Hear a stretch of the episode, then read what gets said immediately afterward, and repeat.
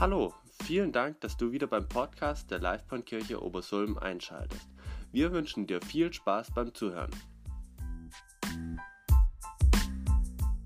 Ja, ähm, schön, dass ihr da seid. Freut mich sehr. Äh, vielen Dank auch, Tim, für deine Blumen vorhin. Ja, das äh, tut mir natürlich gut. Ja, vielen Dank dafür.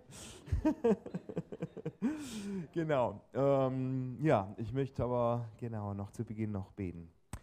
Vater, ich danke dir, dass wir jetzt wieder gemeinsam auf dein Wort schauen dürfen. Ich danke dir, dass du zu uns sprechen möchtest und ich möchte dich bitten, dass du ja, unsere Herzen öffnest für dich. Ich möchte dich bitten, dass du uns ermutigst, dass du uns begegnest. Ich möchte dich bitten, dass du einfach deiner Gegenwart mitten unter uns bist und wir verändert aus diesem Gottesdienst hinausgehen dürfen, Herr. Amen. Ja, Thema heute, ähm, ihr könnt schon mal auflegen, Thema Vorbilder, Idole vielleicht auch. Ja. Ähm, ich greife das Thema ja immer mal wieder ganz gerne auf, weil ich es irgendwie ganz cool finde. Ja. Und mich würde eigentlich brennend interessieren, ja, ähm, was bei dir, vielleicht also Idole, Vorbilder und sowas hat man ja gern mal gerade für, vor allem in der Jugendzeit vielleicht, ja, zumindest ist es da so besonders ausgeprägt. Und mich würde ja brennend interessieren, ob du früher irgendwelche Plakate irgendwo an der Wand hattest oder irgendwelche Poster von irgendwelchen bekannten, was weiß ich, Sängern, Fußballern, was auch immer was. Ja. Ähm, aber ja, wie auch immer. Mich würde es auf jeden Fall brennend interessieren. Ja? Und eventuell waren ja ähm, irgendwie solche Personen, ich habe euch mal einfach ein paar Personen mitgebracht. Ganz wichtig, sind nicht unbedingt meine Idole, aber ich habe gedacht, ich bringe euch einfach mal eine wilde Auswahl mit von zumindest noch aktuell irgendwo angesagten Personen. Ja? Da haben wir zum Beispiel äh, genau, können wir eigentlich mal rumfragen, ja, ob ich überhaupt äh, eine repräsentative Auswahl getroffen habe. Wer war denn links oben, ja?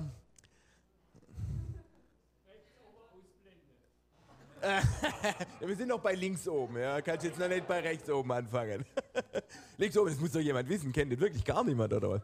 Twain, ja, ganz genau. Der ist vor allem stark. Ja? Also geht ja immer bei Idolen und äh, Vorbildern sucht man sich natürlich immer auch Leute, die irgendetwas können, tun, repräsentieren oder äh, die irgendetwas ausmacht, was wir irgendwo vielleicht auch gerne selber wären. Ja?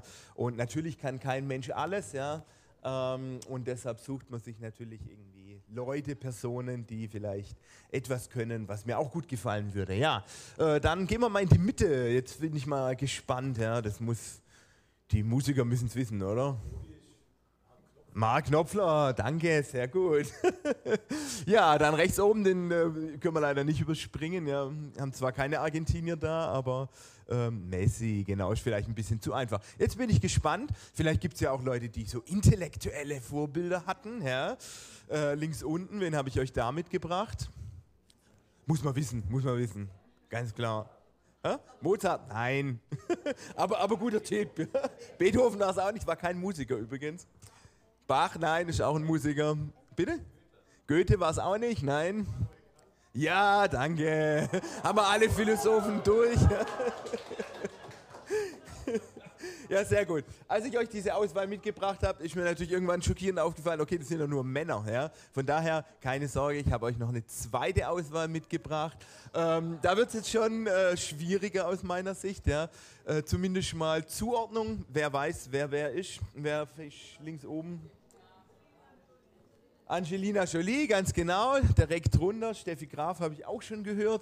Ähm, Heidi Klum, äh, sorry, habe ich schon vorweggenommen. Weiß nicht, ob die ein Vorbild oder ein Ding ist, ist zumindest mal berühmt. Ja.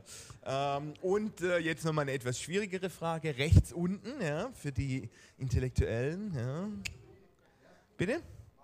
Ja, super, wusste ich's doch. genau, Marie Curie, äh, Nobelpreisträgerin, Physik, ganz genau. Ja. Das sind Vorbilder. Vielleicht, ich weiß es gar nicht, um ganz ehrlich zu sein, habe ich mich mit den einzelnen Personen nicht genügend beschäftigt, um sagen zu können, ob das jetzt wirklich Vorbilder sind. Aber ähm, auf jeden Fall neigen wir Menschen dazu, eben Menschen, andere Menschen, die etwas Großes getan haben, die etwas, irgendetwas können, irgendwelche Fähigkeiten haben, ähm, so ein bisschen eben, ähm, ja, und das nachzumachen. Ja? Oder zu schauen, okay, zum Beispiel beim The Rock, ja, wenn ich irgendwie Muskeln aufbauen will, ja, dann gucke ich vielleicht, wie trainiert der denn eigentlich. Ja. Und ähm, ich möchte heute Morgen auf einen Mann schauen, ähm, der war auch berühmt. Ja. Er war kein Sportler, äh, ob er schön war, weiß ich nicht, ähm, aber äh, vielleicht am ehesten noch ein Musiker wobei seine Musik heute wahrscheinlich äh, so eher so dieser Harfentyp ja, äh, ist heute eher nicht mehr so angesagt, aber ähm, er war vor allem ein König ja, und uiuiui, das ist etwas arg laut geworden. Macht nichts, okay. ähm, genau. Ein Mann, ähm, der etwas ähm, der, der, der, wie gesagt, jetzt nicht äh, dafür steht, dass er besonders stark war oder irgendetwas besonders gut kannte. Aber er war ein Mann, von dem Gott selbst sagt, und zwar können wir mal die erste Bibelstelle auflegen. Ähm, okay, sorry, muss ich vielleicht Vorbemerkung noch. Gott sagt das nicht zu der Person, um die es heute geht, sondern zu seinem Vorgänger. Und da sagt er nämlich zu Saul, dem König von Israel damals, so aber wird deine Herrschaft nicht von Dauer sein, denn der Herr hat sich einen Mann nach seinem Herzen rausgesucht, ausgesucht. Er hat ihn bereits zum Anführer seines Volkes bestimmt, weil du dem Herrn nicht gehorcht hast. Ja, es geht heute um einen Mann, ihr wisst wahrscheinlich schon, um wen es geht, ähm, von dem Gott sagt, dass er ein Mann ist nach seinem Herzen. Und ähm, beim Thema Vorbilder, ja, wenn wir uns ähm, so überlegen, ja, was können wir uns von Vorbildern abschauen oder was können wir da vielleicht mitnehmen, ja, da ist der König David, um den es heute geht, glaube ich, jemanden, der sich lohnt, etwas genauer anzuschauen. Ja? Wenn Gott über jemanden sagt, das ist ein Mann nach meinem Herzen, dann lohnt es sich vielleicht tatsächlich, diesen Mann etwas genauer anzuschauen und sich zu überlegen, warum ist der ein Mann nach Gottes Herzen. Das ist zumindest dann interessant, wenn es für mich vielleicht selber auch relevant ist. Wenn ich vielleicht auch gern jemand wäre, der ein Mann nach Gottes Herzen ist, dann macht es auf jeden Fall Sinn, sich ein bisschen anzuschauen, warum dieser David ähm, quasi ein Mann nach Gottes Herzen war und ähm, was wir vielleicht von ihm lernen können. Ich habe drei Punkte euch heute mitgebracht. Jeden einzelnen Punkt habe ich euch ein Symbol mitgebracht. Ja. Ähm, wahrscheinlich gibt es noch viel, viel mehr. Das waren eben drei Sachen, die mir so aufgefallen sind, als ich mich mit dem David beschäftigt habe und äh, die mich angesprochen habe und die ich irgendwo mitnehmen möchte. Und deshalb habe ich euch eben drei Symbole mitgebracht. Die gehen wir jetzt nacheinander durch. Und ähm, wir beginnen mit einer Geschichte, die wahrscheinlich die bekannteste Geschichte Davids zumindest ist. Und ich würde sogar fast sagen, ähm, fast eine der bekanntesten Geschichten der Bibel überhaupt. Ja. Äh, bei Thema David, ja, woran denken wir vielleicht als allererstes? In welcher, welcher Situation war David? Was ist so sein ähm, ganz großes, äh, die Geschichte, die geradezu sprichwörtlich geworden ist? David gegen Goliath, ganz genau. Ähm, und ich möchte gar nicht so arg tief reingehen, weil ihr kennt alle diese Geschichte. Aber ähm, als ich die nochmal gelesen habe, ja, und wie gesagt, sie ist ja geradezu sprichwörtlich, David gegen Goliath, wofür steht es? Ein Zwerg, ein, irgendwo ein Winzling kämpft gegen etwas völlig Übermächtiges und gewinnt. Und ähm, wir lesen dazu, dass David an, zu diesem Zeitpunkt noch ein Jugendlicher war. Er war ein kleiner, schwacher Hirte eigentlich. Ja? Und auf der anderen Seite, da steht ein professioneller Kämpfer. Damals ging es noch vor allem um Muskelkraft. Es war ein Riese, ja, im, also zumindest im Vergleich dazu zu den, ähm, zu den anderen Männern. Da ist er richtig rausgestochen. Er hatte wahrscheinlich so viele Muskeln wie der Twain ja, und der war kampferfahren. Ja. Er hat schon viele Kämpfe gekämpft. Er hat andere Menschen getötet, weil es war ein Profi. Das war kein irgendwo eingezogener, sondern er war ein professioneller Kämpfer. Und auf der anderen Seite eben dieser kleine Hirtenjunge, der auch noch zusätzlich keine Rüstung hat, kein, äh, die Rüstung nicht mal tragen kann, sprich, der zeigt ja dafür, äh, wie, wie, wie stark er eigentlich war, ja, der das Schwert nicht heben kann ja, und den Speer natürlich schon mal gar nicht. Ja. Und weil wir die Geschichte so oft gehört haben und ähm, deshalb ähm, fällt uns manchmal vielleicht diese Dramatik dabei gar nicht mehr auf. Ja? Wir wissen ja schon, wie es ausgeht. Ja? Aber in diesem Moment vor dieser Schlacht, dieser, dieser Goliath, der war so angsteinflößend, dass alle Kämpfer, und da waren einige mutige Männer auf Seiten Israels auch mit dabei, die hatten alle Panik. Kein einziger hat diese Herausforderung angenommen, hat sich dieser Situation gestellt, weil sie Angst hatten. Ja? Und ähm, dieser Goliath, ja, da kann man, kann man geradezu sagen, das ist die Mutter aller Herausforderungen, die Mutter aller Probleme. Wenn du, ich glaube, als Mensch gibt es keine herausfordernde Situation als ein Kampf Mann gegen Mann bis zum Tod und der andere ist völlig überlegen. Ja? Das ist eine Situation, die ist so herausfordernd. Ich meine, also ein größeres Problem gibt es gar nicht. Ja? Und ähm, interessant ist, wie dieser David mit dieser krassen Herausforderung umgeht. Und das möchten wir jetzt mal lesen. Da sagt er nämlich in 1 Samuel 17 zum König Saul, Mach dir keine Sorgen mehr, sagte David zu Saul. Ich werde mit diesem Philister kämpfen. Aber Saul entgegnete, es ist völlig ausgeschlossen, dass du gegen diesen Philister kämpfst. Du bist doch noch ein Junge und er ist schon von Jugend auf ein Krieger. Aber David gab nicht nach. Ich hüte die Schafe meines Vaters, sagte er. Wenn ein Löwe oder ein Bär kommt, um ein Lamm aus der Herde zu rauben, dann verfolge ich ihn, schlage auf ihn ein und reiße ihm das Lamm aus dem Maul.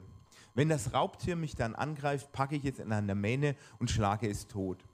Das habe ich so schon mit Löwen und Bären gemacht und so wird es auch diesem unbeschnittenen Philister ergehen, denn er hat das Heer des lebendigen Gottes verhöhnt. Der Herr hat mich aus den Klauen des Löwen und des Bären gerettet und er wird mich auch vor diesem Philister retten.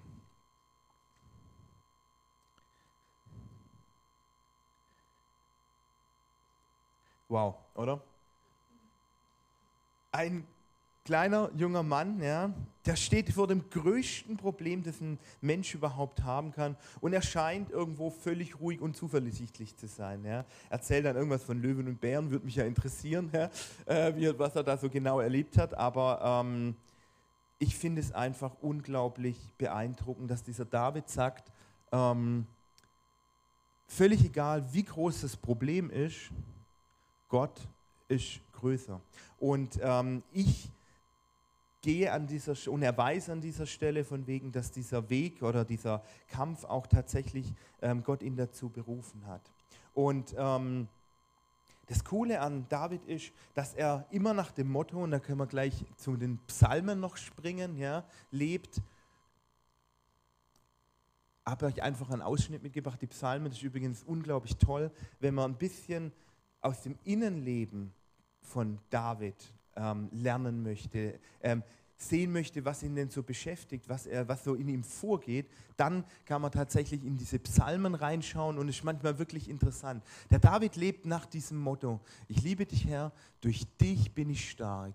Der Herr ist mein Fels, meine Burg und mein Retter. Mein Gott ist meine Zuversicht, bei dem ich Schutz suche. Er ist mein Schild, die Stärke meines Heils und meine Festung. Herr, wenn ich dich lobe und anrufe, dann werde ich vor meinen Feinden gerettet. Und ich finde es so ja, faszinierend, ja, wie dieser ja, noch junge David, ja, wie er das lebt und wie er das nicht nur für ihn eine graue Theorie ist, sondern eben ganz real ist, dass Gott, wenn er zu ihm ruft, dass er dann auch eingreifen wird und ihm helfen wird. Und ich finde es ganz wichtig, dass wir an der Stelle nicht den, die Gewissheit Davids, diesen Goliath zu besiegen, mit Selbstüberschätzung verwechseln. Ja. Es gibt ja durchaus auch andere Menschen, ja, auch heute noch, ja, gibt es ganz viele YouTube-Videos zum Beispiel dazu, ja, die sehen auch irgendwo eine ganz tolle Herausforderung ja, und ähm, dann versuchen sie die äh, zu bestehen und denken, ja klar kriege ich das hin, ich bin ganz toller BMX-Fahrer oder ich bin ganz toller was auch immer was. Ja? Und ähm, ja, dann wird es gefilmt natürlich und dann scheitern sie grandios, ja? weil ähm, ja, weil da immer auch eine Riesenportion Selbstüberschätzung mit dabei ist. Und es ist ganz wichtig an diesem David, ja, dass wir das nicht verwechseln. Man denkt ja vielleicht im ersten Moment, wenn man das so liest, ah, was will denn dieser kleine, ähm, hier überhebliche Kerl, ja, der, der, der traut sich viel zu viel zu. Ja? Ähm, und das ist es nicht was dem David an dieser Stelle Gewissheit gibt, sondern es ist sein tiefes Bewusstsein, in diesem Moment an der richtigen Stelle zu sehen, zu, stehen und von Gott damit beauftragt zu sein, diesen ähm, quasi Philister zu besiegen. Also es geht nicht darum, ähm, dass Gott uns sagen möchte, ja, sei doch einfach verwegen und probier einfach alles aus und du wirst irgendwie alles irgendwo hinbekommen, ja? sondern es geht darum zu wissen, dass wenn ich in Not bin, wenn ich in Herausforderungen stehe, dass ich dann zu Gott beten kann, zu ihm rufen kann und wissen darf, dass er tatsächlich auch darauf reagieren wird und dass er auch handeln wird. Das heißt, wir können an, von David auch an dieser Stelle, es geht nicht darum, dass David irgendwie besonders mutig ist und dass Gott sagt, sei du auch mega mutig oder sowas, ja, trau dir was zu. Ja. Gibt noch ganz andere Gestalten in der Bibel, ähm, die, die, die sind überhaupt nicht mutig, das sind auch eigentlich eher die Leute, mit denen ich mich normalerweise identifiziere. Ja. Da gibt es welche, die, die verstecken sich vor der Berufung Gottes, da gibt es welche, die sagen, halt Moment, äh, du musst mich verwechseln, ja. ich bin kein mutiger Krieger, was auch immer was, aber Gott beruft sie trotzdem. Und ähm, es geht an der Stelle eben nicht darum, dass wir irgendwo mutig sein sollen für Gott oder was wir von dem David an dieser Stelle lernen können, sondern dass wir lernen können, und das ist jetzt das erste Symbol, ähm, der Krankenwagen, ja, wo suchen wir unsere Hilfe? Ja? An wen wenden wir uns und wo erwarten wir auch tatsächlich Hilfe her? Und David war deshalb unter anderem ein Mann Gottes, weil er seine Hilfe immer zuerst bei Gott gesucht hat. Er hat sich nicht darauf verlassen, dass er irgendwie ein toller Krieger ist oder sowas, war ja auch nicht möglich, war ja noch ein Hirte. Er hat sich später auch nicht darauf verlassen, auf seine Macht, auf seinen Einfluss, auf andere Menschen. Es gibt ja so vieles. Charlie hat es in seiner wunderbaren Predigt ja auch ganz toll dargestellt. Ja. Es gibt so vieles, gerade auch hier wie in Deutschland, wo, worauf wir uns so im Notfall zur Not irgendwie auch noch verlassen können. Vielleicht unser guter Job, unser Geld, was wir haben, unsere Freunde, was auch immer was. Der David hat zumindest in häufig, häufig, nicht immer in seinem Leben, aber häufig hat er als allererstes eben seine Hoffnung und seine Hilfe bei Gott gesucht. Und ich glaube, das ist ein Wesensmerkmal von jemand, der nach dem Herzen Gottes lebt, dass er seine Hilfe als erstes Mal bei Gott sucht. Ja, das war das erste Symbol. David war nicht unfehlbar. David war nicht frei von Fehlern. Ganz im Gegenteil. Wer David, die Geschichte David lebt, äh, liest ja, in der Bibel, der liest dort von Furcht, von Zweifeln und von ganz tiefem Versagen. Und ich finde es so toll an der Bibel, ja. Ich finde es auch so unglaublich authentisch, ja, dass die Bibel immer völlig schonungslos auch von den ganz großen Männern ihr Versagen berichtet. Ähm, ich habe das mal so ein bisschen recherchiert, ja, und es ist einfach spannend, ja, zu, der, zu der damaligen Zeit, was uns da so überliefert ist, ja, da ist es, dass auch Fehler dass da Schwächen, dass da Versagen berichtet wird, das ist ähm, äh, singulär. Ja? Also es gibt keine anderen Berichte von den Königen äh, Ägypter, Babylonier, was auch immer, was wo verschonungslos, so ehrlich von Fehlern und Versagen berichtet wird. Ja? Und die Bibel tut es. Die Bibel lässt manchmal auch kein gutes Haar an einer Person übrig. Ja? Und das macht sie ja, so authentisch, ja, so ehrlich, weil wir alle wissen, okay, es gibt keine Übermenschen. Wir alle wissen, es gibt keine hier ähm, strahlenden weißen Ritter, außer Jesus vielleicht, ähm, die, die ähm, unfehlbar sind, ja, sondern es sind alles Menschen wie du und ich. Ja. Jetzt ist der David irgendwo natürlich ein besonderer Mensch, aber er hat auch ganz tiefe ähm, hier Abstürze erlebt, ganz tiefe Fehler gemacht. Und ähm, ja, ich finde es einfach toll, dass die Bibel da einfach auch ehrlich bleibt und genau davon erzählt. Und die Frage ist ja auch ein bisschen, warum möchte die Bibel, warum erzählt die Bibel das? Warum berichtet die Bibel davon, dass David später zum Mörder und Ehebrecher geworden ist? Warum erzählt es die Bibel? Möchte Gott irgendwie jemanden bloßstellen? Ja? Möchte Gott irgendwie aufzeigen, ah, Versager, was auch immer was? Das ist ja dann auch bezogen auf mich. Ja? Wenn Gott mir Sachen aufzeigt, die ich vielleicht falsch mache in meinem Leben, was möchte Gott damit bewirken? Möchte er mich irgendwo bloßstellen? Möchte er mich irgendwo fertig machen? Ich bin überzeugt, dass nicht. Ganz im Gegenteil. Sondern ich glaube, dass wir von David deshalb so ehrlich auch berichtet wird und so auch seine Schwächen gezeigt werden, weil Gott uns damit etwas sagen möchte, nämlich ähm, und uns etwas zeigen möchte. Und so möchten wir jetzt deshalb in eine Situation hineinspringen, ähm, wo David kurz zuvor eben zum Mörder wurde, zum Ehebrecher wurde und ähm, seine Fehler auch überhaupt nicht erkannt hat, auch nicht gesehen hat, was er da eigentlich getan hat. Und ähm, jetzt könnte man natürlich sagen, ja, okay, wie geht Gott jetzt damit um? Ist ja eigentlich interessant. Ein Mann nach seinem Herzen tut solche Dinge. Kann das zusammenpassen? Wie geht Gott damit um? Jetzt könnte man, vielleicht könnte man sich überlegen, naja, ja gut, David hat ja schon viele gute Sachen gemacht. Ja, da lassen wir das irgendwo, vielleicht irgendwo unter den Teppich runterfallen. Ja, so ein bisschen Vetternwirtschaft mäßig. Ja. Ähm, hier, keine Ahnung, was weiß ich, äh, großer König, ganz tolle Sachen getan. Jetzt hat er halt mal versagt. Ja, äh, schrei mal raus oder, oder wiegt das andere irgendwo miteinander auf. Ja. Und Gott ist es nicht so.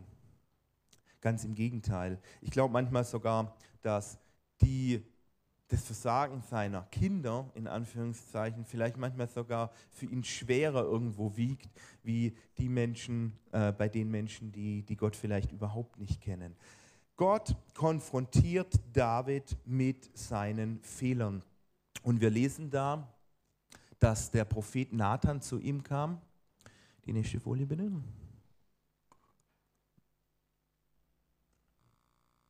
Ja.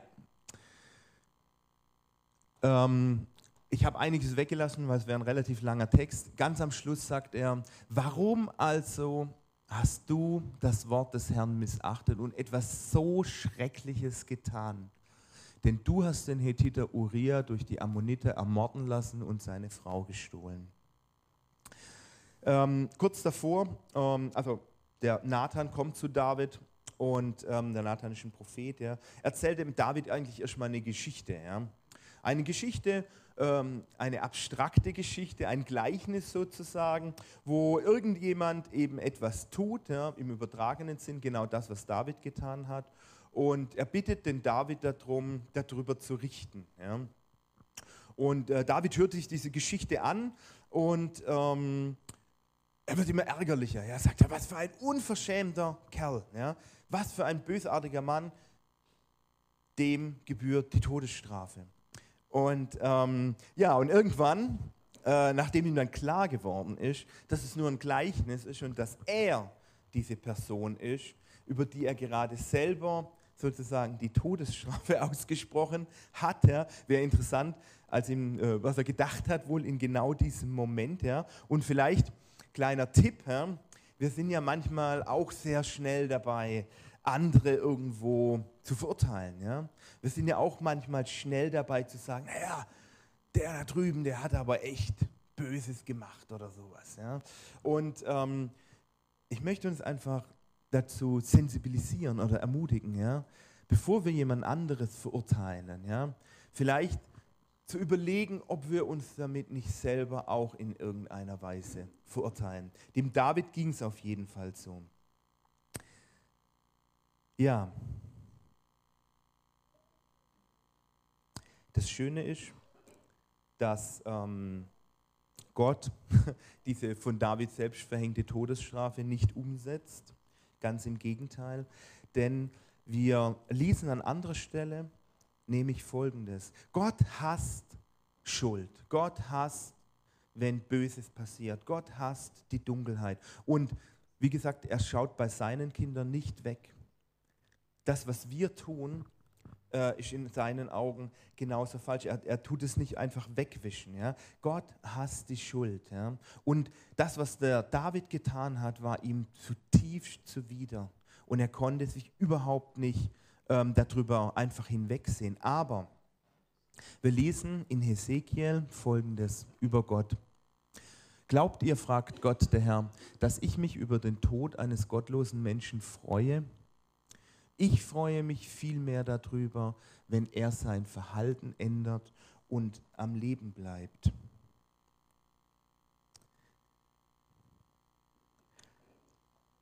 Als David eben bewusst wird, dass er diese Person in der Geschichte ist, als ihm bewusst wird, was er eigentlich getan hat, da tut er genau das, was Gott eigentlich sich von uns wünscht. Er geht auf die Knie, er bittet Gott um Vergebung. Er kommt zu Gott mit seiner Schuld. Und wir lesen dann in Psalm 51, da ist es ein bisschen, da drückt David das aus, was er in diesem Moment irgendwo empfindet. Und ich habe es euch deshalb mitgebracht, weil ich weil es mich schon oft angesprochen hat, weil ich schon oft genau in dieser Situation war, dass ich gedacht habe, oh Scheiße, was habe ich getan? Ja? Und, ähm, und ähm, ich finde, David drückt eben das so gut aus. Ja? Ein Psalm Davids aus der Zeit, als der Prophet Nathan zu ihm kam, nachdem David mit Bathseba Ehebruch gegangen hatte. Gott sei mir gnädig, um deiner Gnade willen und vergib mir meine Sünden nach deiner großen Barmherzigkeit. Wasche mich rein von meiner Schuld und reinige mich von meiner Sünde. Denn ich bekenne meine Sünde, die mich Tag und Nacht verfolgt. Gegen dich allein habe ich gesündigt und getan, was in deinen Augen böse ist. Darum wirst du Recht behalten mit dem, was du sagst, und dein Urteil über mich ist gerecht. Denn ich war ein Sünder von dem Augenblick an, da meine Mutter mich empfing. David macht genau das, was ich irgendwo bewundernswert tut. Er finde, er fängt nicht an, weil das Typische, was wir Menschen immer machen, ist, wenn wir irgendwo ertappt werden, wir fangen an zu entschuldigen, wir fangen an abzustreiten, wir fangen an zu vertuschen, zu verharmlosen oder aber wir versuchen die Schuld irgendjemand anders in die Schuhe zu schieben. Ja. Ganz bezeichnend war zum Beispiel bei den Nürnberger Kriegsverbrechenprozessen. Ja. Da war die die Elite quasi der, der, des, des, ähm, des, ja, des faschistischen Reichs ja, war da angeklagt, ja, oder was noch übrig davon war. Und, ähm, und die waren konfrontiert mit Verbrechen in unglaublicher Dimension. Ja. Und die allermeisten ja, haben einfach angefangen, sich auf Befehle zu berufen, auf die Schuld irgendwie irgendjemand anderes in die Schuhe zu schieben. Ja? Ich habe ja nur getan, was man von mir erwartet hatte. Ich war ja nicht die Idee dahinter. Ich war ja nur ein bürokratisches Rädchen im System und so weiter. Ja? Und es ist so typisch für uns Menschen, dass wir nicht zu dem stehen, was wir getan haben, dass wir nicht zu der Schuld stehen, die wir auch auf uns geladen haben. Und eins ist klar, jeder Mensch fällt immer wieder auf die Schnauze. Jeder Mensch wird immer wieder irgendwo auch dreckig. Ja? Ich, ich genauso, also absolut. Ja? Ähm, jeder besudelt sich immer wieder. Und was wir aber von David lernen können, ist, dass was machen wir mit unserer Schuld? Es gibt ja, und das wissen wir natürlich, wenn wir das Neue Testament leben, es gibt eine Antwort auf Schuld. Wir müssen sie gar nicht mehr verstecken, sondern das zweite Symbol, was ich euch mitgebracht habe, ist das Kreuz. Ähm, das steht natürlich einfach dafür, wie gehe ich mit meinem Versagen um. Versuche ich so zu tun, wie wenn es nicht passiert ist? Versuche ich irgendwo andere ähm, davon zu überzeugen, dass ich eigentlich ein guter Mensch bin und ich verstecke meine Schuld? Oder aber lasse ich mich von Gott hinterfragen? Ich meine, David hat den Nathan ja auch erstmal zu sich zugelassen, ja, hat sich von Gott hinterfragen lassen. Lass ich mich auch von Gott hinterfragen? Suche ich auch nach dem, was Gott eigentlich gut findet? Und wenn mir etwas bewusst ist, wenn Gott mir etwas aufzeigt, wo gehe ich damit hin? Bringe ich es zum Kreuz, so wie David quasi in, indirekt, ja, oder aber tue ich das nicht. Und ich möchte es einfach ermutigen, nicht zu verzweifeln irgendwo vielleicht auch an uns selber, ja, sondern tatsächlich mit unserer Last, mit unserer Schuld eben zu Gott zu gehen. Ja, und das Dritte und Letzte, was ich an David so bewundernswert finde, ist, dass David, und das lesen wir an verschiedenen, sagen wir mal, Stellen auch, in den Psalmen kommt es immer wieder raus, dass Gott ein unglaubliches Verlangen und eine Sehnsucht nach Gott hatte. Ähm, das dritte Symbol, was ich euch mitgebracht habe, ist deshalb ein brennendes Herz. Und ähm, der David ist vielleicht einer der, wo wir es am, am meisten irgendwo vielleicht, naja, zumindest im Alten Testament, wo das immer wieder so deutlich rauskommt und was mich so, ähm, ich so bewundernswert an ihm finde, ist, dass er immer sich nach Gott sehnt und nach ihm sucht. Und ähm, die große Frage ist ja immer ähm, von wegen, warum möchtest du in den Himmel kommen? Was, was erwartest du dort? Ja? Was suchst du dort? Ich glaube, wenn ich in den Himmel komme, dann äh, ist vielleicht meine erste Frage, ja, schön hier, wo gibt es jetzt einen Kaffee? Ja? Oder aber, äh, keine Ahnung, was, was, was du vielleicht so, äh, dir erhoffst im Himmel. Ja? Vielleicht irgendwie eine endlos große Trommel, Stefan, vielleicht, keine Ahnung, weiß nicht. Hat ja vielleicht jeder so seine eigenen Vorstellungen ja, davon, was wir im Himmel irgendwie uns erhoffen, vielleicht mit unseren gestorbenen Verwandten sprechen, was auch immer was. Ich glaube, das Erste, was David im Himmel gesucht hat, ist Gott. Gottes unendliche Gegenwart, Gottes Liebe, Gottes Präsentsein, sodass wir es wirklich sehen und erfahren können. Ich glaube, das war das, was David sich vom Himmel erhofft hat. Ja. Und wir lesen das an verschiedenen Stellen in den Psalmen. Und ein Psalm, den habe ich euch mal noch mitgebracht, hoffentlich. Ja, genau. Es ist einfach nur ein Ausschnitt. Ich äh, könnte es gerne nochmal nachlesen, gibt es ganz viel dazu. Aber ein Ausschnitt, äh, Verse 1 und 7. Gott, du bist mein Gott, dich suche ich von ganzem Herzen. Meine Seele dürstet nach dir, mein ganzer Leib sehnt sich nach dir in diesem dürren, trockenen Land, in dem es kein Wasser gibt.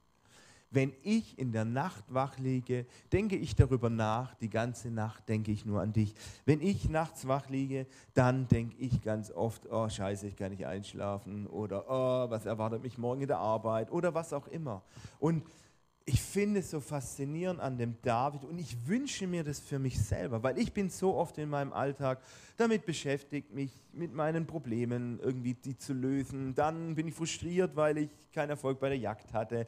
Dann irgendwo, was auch immer, ja, bin so viel abgelenkt und so viel was auch immer irgendwie mit dem Alltag beschäftigt. Und ich glaube, David hatte sicherlich auch einen sehr stressigen Alltag, aber er hatte eben immer diese Sehnsucht nach Gott. Ja? Und zwar eben Gott tatsächlich als Person zu kennen, ihn zu erfahren und ihn zu erleben. Und ähm, Gott, ja, die Frage ist ein bisschen, die ich mir dann gestellt habe, ja, okay, wie komme ich da jetzt auch hin dazu? Und ähm, ja, zum Glück geht es geht ja heute um Vorbilder geht zum Glück nicht um mich, ja, weil ich muss ganz ehrlich sagen, wie gesagt, dass ich das oft so gar nicht erfahre oder oft so gar nicht, ähm, sagen wir mal, äh, das lebe. Aber immer wieder gibt es so Momente in meinem Alltag, wo mir das ja so bewusst wird, dass ich so ein brennendes Herz habe und ich denke, ja, ich, ich sehne mich nach Gott und ich würde mir wünschen, dass es mehr wird in meinem Leben. Und ähm, Gott hat eine tolle Verheißung gegeben, glaube ich, an alle, die sich genau das wünschen. Das ist der letzte Vers für heute. Da heißt es nämlich, und ich werde euch ein neues Herz geben und euch einen neuen Geist schenken. Ich werde das Herz aus Stein aus eurem Körper nehmen und euch ein Herz aus Fleisch geben. Und die Bibelkenner wissen natürlich, dass sich dieser Vers aus dem Alten Testament an Pfingsten erfüllt hat. Das bedeutet, dieses neue Herz, dieses Herz, das David vielleicht schon hatte, das so gebrannt hat für Gott, sich gesehnt hat nach Gott, das bekommen wir von Gott. interessanterweise. Und ich glaube, was ist unsere Aufgabe dabei? Was können wir dabei tun? Ich glaube nicht, dass es darum geht, sich irgendwie anzustrengen und so zu tun, als wenn man sich nach Gott sehnt. Ich glaube, was wir tun können, ist Gott darum bitten. Lass mich ganz kurz nochmal zusammenfassen. Was waren die drei Symbole? David hat in allen Dingen seine Hilfe bei Gott gesucht. David kam mit seiner Schuld zu Gott und hat bei ihm Vergebung gesucht. Und David hatte eine Sehnsucht nach Gott. Und egal wo du gerade stehst, egal wo ich heute Morgen stehe, das ist gar nicht so wichtig. Ich glaube, wenn wir uns denn diesen David zum Vorbild nehmen, ähm, dann bedeutet es nicht, dass wir, was weiß ich, wo in einer Höhe starten oder sowas, sondern dann bedeutet es vielleicht einfach nur zu sagen, ja, ich würde das auch gerne. Ich wäre auch gern jemanden, der seine Hilfe bei Gott sucht. Ich wäre auch gern jemand, der ehrlich zu seinen Fehlern steht und sie bei Gott ablehnt. Und ich wäre gerne jemand, der sich nach Gott so sehnt wie David und ähm, gerne bei ihm wäre. Und deshalb zum Abschluss einfach nochmal mein Hundebild, weil ich das fast immer bringe und weil ich es einfach so ansprechend finde, ja, dieser Hund, der jagt dem einfach nach, ja, der bleibt nicht stehen, ja, der sagt auch nicht, okay, jetzt ist gut, jetzt bin ich auf dem Level, ähm, das ist okay irgendwo. Nein, er bleibt nicht stehen und ich glaube, David ist sein Leben lang auch nicht stehen geblieben, sondern hat nach diesem Gott gesucht, nach ihm nachgejagt und deshalb werde ich jetzt einfach noch ein Gebet für mich sprechen und du darfst gerne für dich selber das mitbeten oder auch einfach dein eigenes Gebet machen oder es auch nicht tun, wie du eben willst. Vater, ich danke dir, ähm, ja, dass du größer bist als jede Herausforderung, als jeder Berg, als jedes Problem. Und ich möchte dich bitten für mich, und für jeden, der das auch möchte, dass wir unsere Hilfe zuerst bei dir suchen, dass wir unser Vertrauen auf dich setzen und mutig auch durch unseren Alltag gehen, in dem Bewusstsein, dass du uns helfen kannst.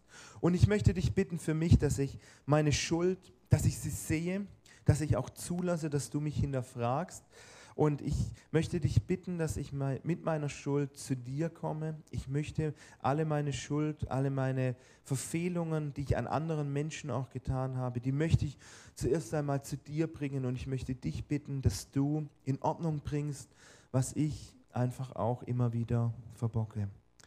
Und Vater, ich möchte dich bitten, für mich und für jeden, der es auch möchte, dass du mir einfach die Sehnsucht nach dir ans Herz schenkst, wie David, und die Sehnsucht danach, dich zu erleben und dich zu erfahren und natürlich auch die Erfahrung, dass du wirklich ja, lebst und wir ähm, dich auch erfahren können. Ja.